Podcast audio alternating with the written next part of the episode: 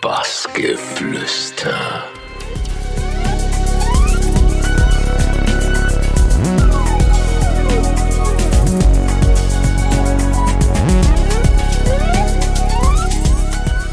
Hi, ich bin Marc de Puls und ihr hört jetzt meinen Podcast auf Bassgeflüster.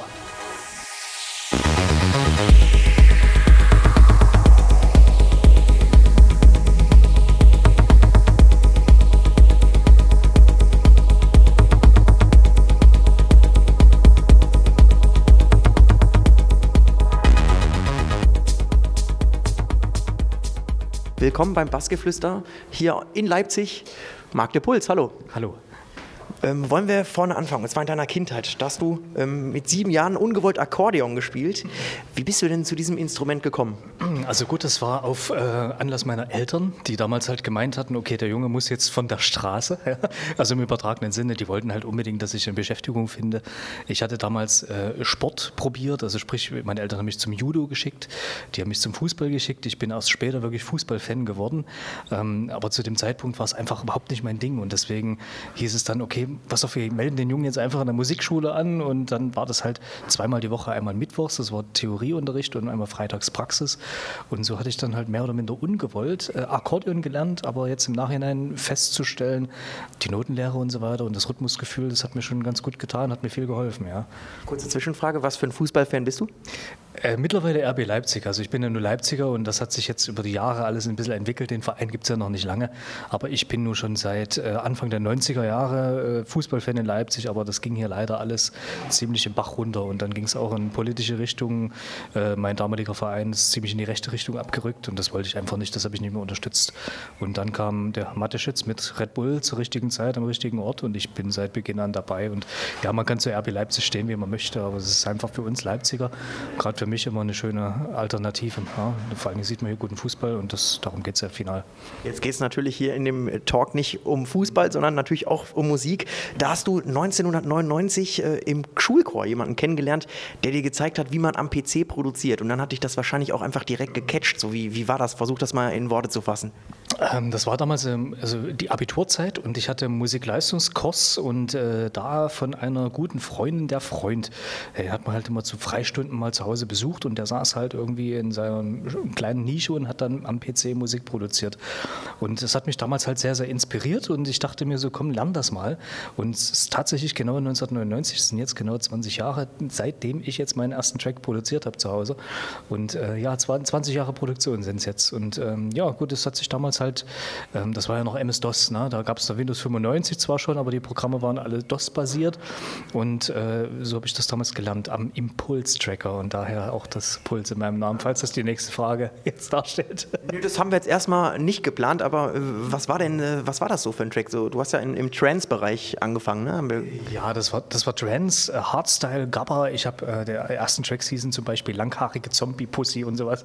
Ja, also es waren auf 160 BPM ganz schön flotte Nummern und äh, klar, damals äh, warst du auch so inspiriert von all dem, was dann entstanden ist. Damals gab es ja sowas, Kai Tressett, Cosmic Gate, Pulse Driver, ähm, Blank Jones und das waren ja alles Trance-Tracks um die 140, 145 BPM. Ja, so hatte ich damals halt angefangen. Das waren meine Roots. Ja. Wie, genau, so bin ich zum Bass gekommen, so zur elektronischen Musik. direkt gecatcht. Du hast äh, eine Sache, die wollen wir noch ansprechen, die ist etwas unschöner vielleicht. Du hast, ähm, wir haben gesehen, dass du oder gehört, dass du einen Knalltrauma hast. Ja. Hat, das, hat dich das schon mal irgendwie auch dazu gebracht, dass du drüber nachgedacht hast, das Ganze mal aufzuhören auch? Oder? Also lustigerweise ist es äh, 99, 2000 entstanden. Das war damals das Millennium und wir hatten hier in Leipzig gefeiert auf zwei Ebenen und ich habe unten gesessen oder gestanden und von oben haben Leute Böller geworfen und das eine ist direkt neben meinem Ohr explodiert. Und ähm, ich war damals noch beim Bund gewesen. Die haben mich direkt ins äh, Krankenhaus eingeliefert, das heißt Infusionen gelegt, äh, zwei Wochen lang quasi das Blut verdünnt. Ja, und es war halt auch damals von Seiten der Ärztehaus immer schon gesagt, es kann einen, einen bleibenden Schaden davontragen. In dem Fall ist es der Tinnitus. Und ich habe erst tatsächlich danach wirklich angefangen, Musik zu machen. Also es beschäftigt mich jetzt, seitdem ich angefangen habe, Musik zu machen, habe ich den Tinnitus. Aber du lernst halt damit umzugehen. Also ich habe dafür auch schon so viele Sachen probiert und ich, äh, jahrelang Ginkgo-Tee getrunken. Es kann schon ein bisschen was bewirken, aber die Summe aus allem ist schon, bereitet dir wenig Stress. Ernähre dich gesund, trink jetzt weniger Alkohol. Also im Grunde sei ein disziplinierter Mensch, achte auf deinen Körper, hör auf Signale. Also ich habe zum Beispiel auch vor über zwei Jahren aufgehört zu rauchen. Seitdem muss ich sagen, es ist nochmal besser geworden. Ne? Es geht im Grunde dadurch, dass die Durchblutung einfach mehr gefördert wird und du einfach deine Ohren ein bisschen mehr aufpasst. So, und beim Spielen ist es jetzt so, wenn ich auflege, ich habe einen angefertigten Hörschutz, der auf 15 Dezibel runterdämmt und das ist tatsächlich so, wenn du früh um sechs den Club verlässt, dann hörst du noch die Vögel zwitschern und das ist ganz gut. Ja, und auf sowas musst du halt ein bisschen Acht geben vor allem wenn man nicht so viel unterwegs ist wie du, das stimmt schon. Jetzt wollen wir nochmal von diesen 1999 ein, äh, ein bisschen weitergehen in der Timeline auf 2006, also sieben Jahre weiter. Da hat sich das allgemein mehr so in den Trend Haus entwickelt. So, wie hast du das so wahrgenommen, diese, diese Entwicklung eben? Äh, ich habe bis 2005 selber Trends produziert, hatte damals noch einen Vertrieb und Verlag in Italien, die hießen Hitland und ich habe auch für die äh, ganz viel Ghost-Producing-Sachen gemacht, dass auch Geld mitunter, was auch heute über die GEMA noch reinkommt, das ist eigentlich ganz lustig immer zu sehen, so diese ganzen Kontoauszüge und du merkst dann noch, Hitland-Auswertung Australien 2001 bis 2000x. Und du denkst dir, krass, okay, cool, aber das war halt so meine Vergangenheit. Aber so die Musik, die ich halt wirklich geliebt habe, war das halt damals nicht. Ja, und ich habe halt dann über eine Party in Leipzig, über eine Veranstaltung in Leipzig halt äh, Ron Flatter kennengelernt. Und ähm, über ihn, den wir damals gebucht hatten, bin ich halt musikalisch in die richtige Richtung gekommen. Wollen wir dann nochmal vier Jahre weitergehen? Da hat sich auch nochmal viel getan. 2011, ähm, Primprinella Label, kurz danach. Genau, genau. Ähm, ich weiß nicht, wie man es ausspricht. Jamon. Jamon äh, Records. Ähm, das waren einige Label, die du da ins Leben gerufen hast. Wieso denn gleich, sag ich mal, so viele? Ähm, das äh, war wirklich Musikstyle bedingt. Pimprinella gibt es heute nicht mehr. Sagen wir, nach der zehnten Release habe ich das eingestampft. Ähm, das war damals so diese neue, moderne Electro-House-Schiene.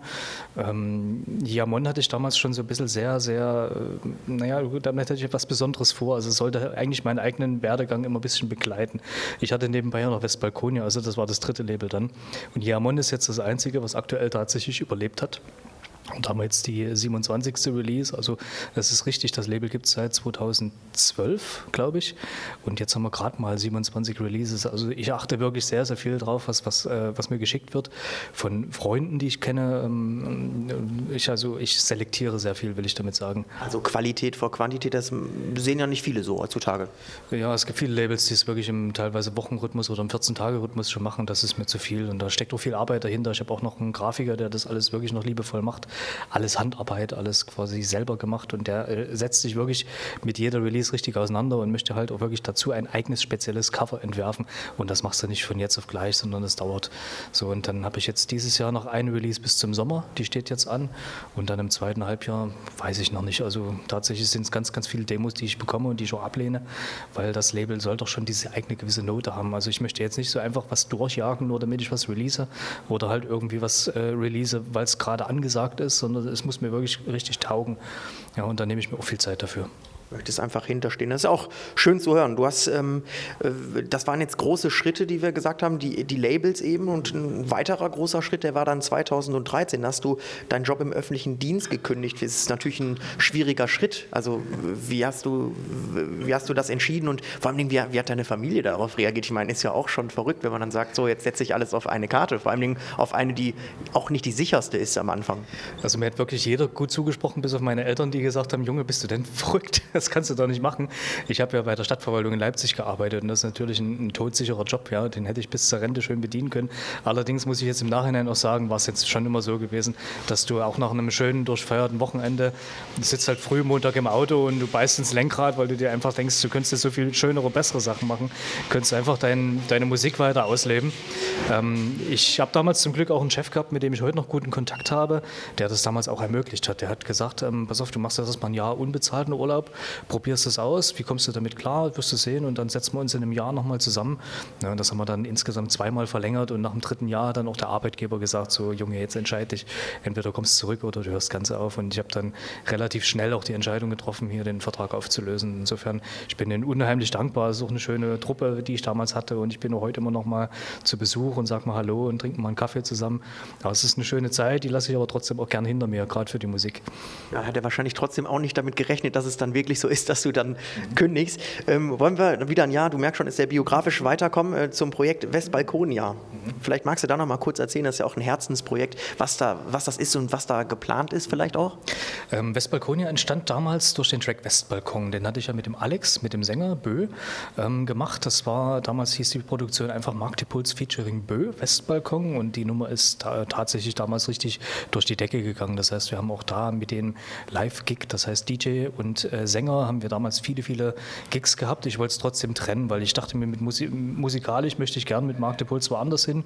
Musikalisch würde ich gern in meiner Schiene bleiben. Hatte ja damals auch durch mein erstes Album auf Ostwind schon diesen Hype bekommen. Und Westbalkonia, wie wir das Projekt dann halt später genannt haben, um es halt wirklich zu trennen und um wirklich um ohne Handbremse zu arbeiten, ist halt also eine komplett andere Schiene bedient. Das heißt, wir haben auch ganz andere Gigs gespielt, wir haben vor anderem Publikum gespielt. Ähm, wir haben es dann jahrelang auch mal probiert, dass ich dann halt hinten raus noch eine Stunde oder zwei spiele, selber als DJ, hat sich aber dann schon gebissen. Das heißt, wir haben es dann wirklich richtig rigoros getrennt. Und zu Westbalkonia kam 2013 ein Gitarrist dazu, Adrian Gelbacher. Und dann hat man das Projekt halt immer gemeinsam als Band betreut. Das heißt, ich als DJ nach wie vor hatte dann die Tracks äh, instrumental gespielt und die Jungs haben halt wirklich live dazu performt. Und ähm, das gibt es immer noch, das Projekt. Das ist also vor zwei Jahren ein bisschen auf Eis gelegt worden, aber wir haben immer noch Anfragen, meistens unter der Woche und wenn es dann mal passt, weil die anderen beiden sind auch musikalisch, äh, beruflich stark gebunden. Meistens geht es dann nur so unter der Woche. Ne? Und da spielen, spielen wir immer noch zusammen mitunter. Ja. Ich wollte gerade sagen, weil in, in, zur Zeit hat man ja wieder das Gefühl, dass sowas ja auch wieder im Kommen ist. Ich meine, ich denke da beispielsweise an Sachen wie Jan Blomqvist, Monolink oder so, da könnte man ja auch wieder, oder? Ja, also es ist auch die Musik, die ich tatsächlich immer noch mag. Also es ist nicht so, dass ich das jetzt irgendwie komplett abgeschrieben habe, sondern ähm, das möchte ich gern parallel weiter bedienen. Trotzdem mit all den Projekten, die ich halt am Start habe, ist das leider ein bisschen hinten runtergefallen. Kommen wir zu einem nächsten Projekt, 2015. How I Met the Bus ist eine Podcast-Reihe von dir, mit der du dich auch wirklich, sage ich mal, oder auch geschafft hast, noch weiter Namen zu machen. Da 150 Folgen mit sehr bekannten Leuten. Was macht die, äh, diese Reihe so besonders, würdest du sagen? Damals war schon mein Gedanke, eine Podcast-Reihe zu machen, aber es ist ja meistens so, dass es ja Podcast-Reihen wie Sand am Meer gibt. Genau. Und ich wollte halt was Besonderes ins Leben rufen und dann hat es der Name eigentlich schon gesagt. Äh, den habe ich übrigens übernommen von einer Veranstaltung, die ich vor vielen, vielen Jahren kam, eine Booking an Anfrage rein, die wollten eine Party machen in Dortmund und das äh, Veranstaltung sollte How I Met the Bass sich nennen. Ich habe den, leider den Kontakt völlig verloren, hatte damals noch gefragt, ob ich den, den Namen da nochmal für ein eigenes Projekt verwenden darf. Und dann meinte, ja, überhaupt kein Problem. Und es ist mir immer wieder über die Jahre im, im Kopf geblieben, dachte ich mir so, How I Met the Bass, damit machst du mal irgendwas. Und äh, der Name sagt es halt, ja, wie bist du zum Bass gekommen, wie bist du zur elektronischen Musik gekommen, das heißt, ähm, du sollst über deine Evergreens erzählen, über deine, über deine Ursprünge, deine Roots, ähm, hat ja jeder ganz eigen eigene. Und es geht dann darum, den Weg zur elektronischen Musik zu skizzieren. Also du kommst ja dann teilweise durch Jazz, durch Hip-Hop, durch Ambient, RB, whatever. jeder hat ja so seine eigenen Roots und das ist halt immer sehr, sehr interessant. Du kannst bei vielen Künstlern halt überhaupt nicht vorhersehen, woher kommen sie. Und ich habe jetzt demnächst Miss Kitten und äh, das ist zum Beispiel eine Künstlerin, die damals meine Anfänge mitgeprägt hat. So, und jetzt sie mal zu fragen, was sie damals so bewegt hat und was sie geprägt hat, gerade so in den 90er Jahren, das ist, ich bin sehr gespannt. Spannend vielleicht ähm, inspiriert dich das ja dann auch wiederum, wenn du dann mal hörst, womit sie angefangen hat oder er. Das kann, kann passieren, ja. Hm. Viele kennen dich wahrscheinlich auch, wenn sie sehr belesen sind aus dem Face Magazine, da schreibst du Kolumnen. Du warst aber auch schon vorher schriftlich im Musikbereich tätig. Also wie, wie kam denn da so die Zusammenarbeit dann zustande mit dem Face Magazine? Also es ist ja auch ein, eines der renommiertesten Techno-Magazine oder ele für elektronische Musik. Genau, in Deutschland schon, ja. Also ich äh, hatte damals schon so Anfang der 2000er Jahre eine, eine Website be begleitet, äh, myonmusic.de, die gelbe Seite. Viele, die ähm, lizenzfreie Musik gemacht haben, da schon mal was hochgeladen haben, kennen die Seite bestimmt. Ähm, ich habe damals äh, auf dieser Seite halt redaktionelle Tätigkeiten übernommen, sprich Reviews geschrieben, Rezensionen ich hatte mich halt mit Nachwuchskünstlern beschäftigt, in Interviews und Features dazu verfasst und ähm, das hat mir Spaß gemacht, parallel zur Musik immer was zu schreiben. Ich hatte immer Bock, was zu schreiben und ich habe dann später mal einen eigenen Blog angefangen, den ich schlichtweg über Social Media geteilt habe. So Reiseberichte, so das erste Mal in der Ukraine mit allen Hindernissen und allen lustigen Begegnungen und äh, es kam tatsächlich sehr gut an und das habe ich dann noch ein paar Mal gemacht und dann wurde ich direkt vom Facebook angesprochen, ob ich mir das jetzt nicht vorstellen könnte, jetzt bei denen im Magazin zu machen. Und ich dachte mir so, ja, ich sage Jungs, kein Problem. Ich möchte aber auch gerne ins Print-Mag rein, das heißt mit ganz vorne. Und äh, ja, es hat geklappt. Seitdem natürlich irgendwie seit 2015 quasi erfinde ich mich auch jeden Monat neu, jeden Monat ein neues Thema zu schreiben. Es geht nicht immer leicht von der Hand, aber ich mache es halt total gern. Aber ist trotzdem komisch, meine, wenn man seine erste Produktion mal irgendwie hört und dann hat man noch das Heft in der Hand und da liest man seinen Artikel, ist auch wahrscheinlich schon noch was Besonderes. Oder hast du auch irgendwelche irgendwo hängen oder so in der Wohnung? Es sind weit über 50 Blogs mittlerweile. Ich, ich hebe sie mir alle auf und das ist wie mit Produktion. Damals hingen sie alle an der Wand, ja, bloß irgendwann, ich habe jetzt äh, 150 Vinyl gemacht. Damit könnte ich jetzt ein ganzes Wohnzimmer tapezieren. Also das haben wir dann irgendwann aufgegeben. Ja, die Hefte habe ich alle noch da und das ist immer lustig. Ich blätter selber tatsächlich immer gern noch mal drin rum Einfach auch um zu merken, wie hast du dich damals ausgedrückt und vor allen Dingen B, wiederholst du dich im nächsten Block wieder. Ne? Schreibst du nicht wieder was, was du vor zwei, drei Jahren schon mal erwähnt hattest. Ja? Wie ist das generell? Man hat das Gefühl, du hast jedes Jahr irgendwie, machst du einen neuen Schritt, du holst wieder was Neues dazu. Also man guckt Podcasts, Kolumnen, Sets, Produktionen, das waren im letzten Jahr 22 Stück, wenn wir richtig gezählt haben. Genau. Wie kriegst du das alles unter einen Hut und setzt du da auch Prioritäten? Ja. Und jetzt kommt halt im, in diesem Jahr ja noch eine neue große Aufgabe auf dich zu, du wirst Vater. Also ich meine, das das erste Mal. Schon mal Glückwunsch im Vorfeld. Aber wie, wie, schaffst du das alles? Die Frage stelle ich mir selber oft, ja. Das äh, ist wahrscheinlich da, dadurch bedingt, dass ich eine wirklich Vollzeit-Musiker bin. Und äh, wenn du Wochenends unterwegs bist, bis Sonntag zurück, Montag früh ist die Freundin auf Arbeit. Das heißt, ich sitze am Rechner und bin aktiv. Und äh, viele Sachen sind mittlerweile Selbstläufer geworden. Das heißt, auch die I Met the Bass und Jamon ähm, musst du eigentlich nicht viel beisteuern. Bei Jamon, Quasi Alltag, oder? Kann man sagen. Ja, klingt vielleicht ein bisschen abgedroschen, aber ja, bei Jamon ist es im Grunde das Hören von Demos und dann wieder die Aufträge weiterleiten an den Vertrieb oder an deinen Grafiker. Bei How I Met the Base ist es klar, ich möchte gerne meinen roten Faden behalten, sprich irgendwie immer die Künstler einladen, die ich jetzt sehr spannend finde. Aber dadurch, dass ja die Podcast-Reihe auch schon sehr gewachsen ist, ist es ja gar nicht mal so schwer aktuell. So und bei den FaceMac-Blogs, ja, ich habe mir schon ganz, ganz viele Themen aufgeschrieben, die zum Beispiel jetzt auch im nächsten halben, dreiviertel Jahr kommen. Also insofern, ich bin im Kopf Tag und Nacht Musiker und äh, nicht nur Musiker, sondern auch, ich, mir liegt die ganze Organisationssache sehr und ich bin auch sehr, sehr bürokratisch, denn das habe ich ja damals auch gelernt. Ja? Insofern fällt es mir ein bisschen leicht, das umzusetzen. Also ich bin sehr organisiert auch für mich selbst und äh, habe auf viele Sachen Bock und es ist immer schwer, irgendein Projekt auf die lange Bank zu schieben, weil du willst ja alles auf einmal machen. Ja? Und dann ist der Tag irgendwann am Ende vorbei und du hast festgestellt, du hast eigentlich in allen deinen kleinen Nischen immer noch was dazu getan. Ja, mit, mit, Produktion ist es halt auch ähnlich. Jetzt halt immer Projekte offen und da gibt halt Tage, da produziere ich gar nichts. Dann gibt es Tage, da produziere ich extrem viel, dann halt auch Nächte. Ja, und gerade wenn die Freundin auf Schichten arbeitet, ist es halt immer so ein Ding, ne, du kannst dann dir die Zeit auch rausnehmen. Ja? Und jetzt mit Kind, klar, mal schauen. Wir sind sehr gespannt. Ich bin selber total aufgeregt. Das ist ein neues Projekt, eine neue Herausforderung. Es wird wahrscheinlich ein bisschen ruhiger werden bei mir, aber wie ich mich kenne, spätestens nächstes Jahr greife ich wieder an. Ja? Ich merke schon, du hast eins dazugelernt in den letzten letzten Jahren, also sich zu reflektieren. Da habe ich ein wichtiges Zitat von dir mal rausgekramt. Manchmal bin ich wochenlang von Club zu Club und von Stadt zu Stadt unterwegs und habe das Gefühl, dass ich nur noch funktioniere, anstatt auch mal zu reflektieren. Was, was machst du denn dagegen, dass du das so jetzt schaffst? Also ich bin erstmal sowieso ganz, ganz demütig bei allem, was ich erlebe. Also e-, egal, ob es Clubs sind und du hast dann 500 Leute, die dich alle bejubeln und das kennt ja nur jeder, der schon ein bisschen über die Jahre DJ ist. Natürlich bist du da oben hinter dem Pult immer die geilste Sau, keine Frage. Ähm, musst trotzdem einordnen, woher du kommst, wer du bist und im Endeffekt kommst du immer wieder nach Hause und es ist wichtig, dein eigenes Umfeld zu haben, sprich deine Familie, deine Freunde und ähm, dich vor allen Dingen auch mal rauszunehmen, sprich auch mal ein, zwei Tage auch mal die Kiste auszumachen, einfach mal die Augen zuzumachen, zu entspannen. Also ich, klar, funktioniere manche Tage schon noch, gerade wenn du viel tourst und du stehst dann irgendwann nach, keine Ahnung, zehn Reisestunden wieder irgendwo hinterm Pult und die Leute erwarten halt. mit dieser Erwartungshaltung umzugehen, das ist manchmal nicht ganz leicht, aber ja klar, wenn man sich dann irgendwann so diese kleine Egal-Einstellung im, im Hinterkopf verankern lässt, dann ist es ein bisschen leichter. Ja, meistens noch eins Papier, dann ist alles gut. nee, nee, aber ansonsten, äh, ich passe schon ein bisschen auf mich auf, halt alles sehr stressreduziert zu machen, das Energielevel immer hochzuhalten ja, und halt, um zum richtigen Zeitpunkt mal einen Stöpsel zu ziehen. Und manchmal passieren ja auch Dinge, wenn man nichts tut. Also zum Beispiel, wir haben ein lustiges Bild von dir gesehen, von einer Mail von Toolroom Records. Den hast du 2016 eine Demo geschickt und dann haben die sich drei Jahre später bei dir gemeldet. Was geht einem denn bitte da durch den Kopf? Also das würde ich auch gerne mal wissen. Ich habe mich halt totgelacht, ja, weil bei Toolroom ist es halt ein, so ein automatisches System, das es halt hochlädst und du bekommst dann irgendwann mal eine Mail. Ich habe es dann damals in den ersten Jahren so 2012 rum, dann gab es direkt nach einer Woche gab es eine Nachricht, ob ja oder nein. Ähm, dass es diesmal irgendwie untergegangen ist. Kann auch sein, dass die wahrscheinlich einen Praktikanten mal dran gesetzt haben und sagen, jetzt beantworte mal alle liegen gebliebenen Sachen. Es ist ein zweieinhalb Jahre später kam dann tatsächlich eine Antwort und ich fand es sehr amüsant, deswegen musste ich das mal posten. Ähm, Im Nachhinein bin ich ganz froh, den Track nicht bei Toolroom rausgebracht zu haben. Also es ist kein schlechtes Label, aber es ist nicht die Ecke, wo ich hin möchte. Ja, und der Track hat woanders äh, Platz gefunden. Der kam damals bei Definition raus, Definition Music in der Schweiz und damit hat er damals auch genau das richtige Label gefunden. Dann hat das ja auch was Gutes gehabt eigentlich, oder? Zum Glück, ja.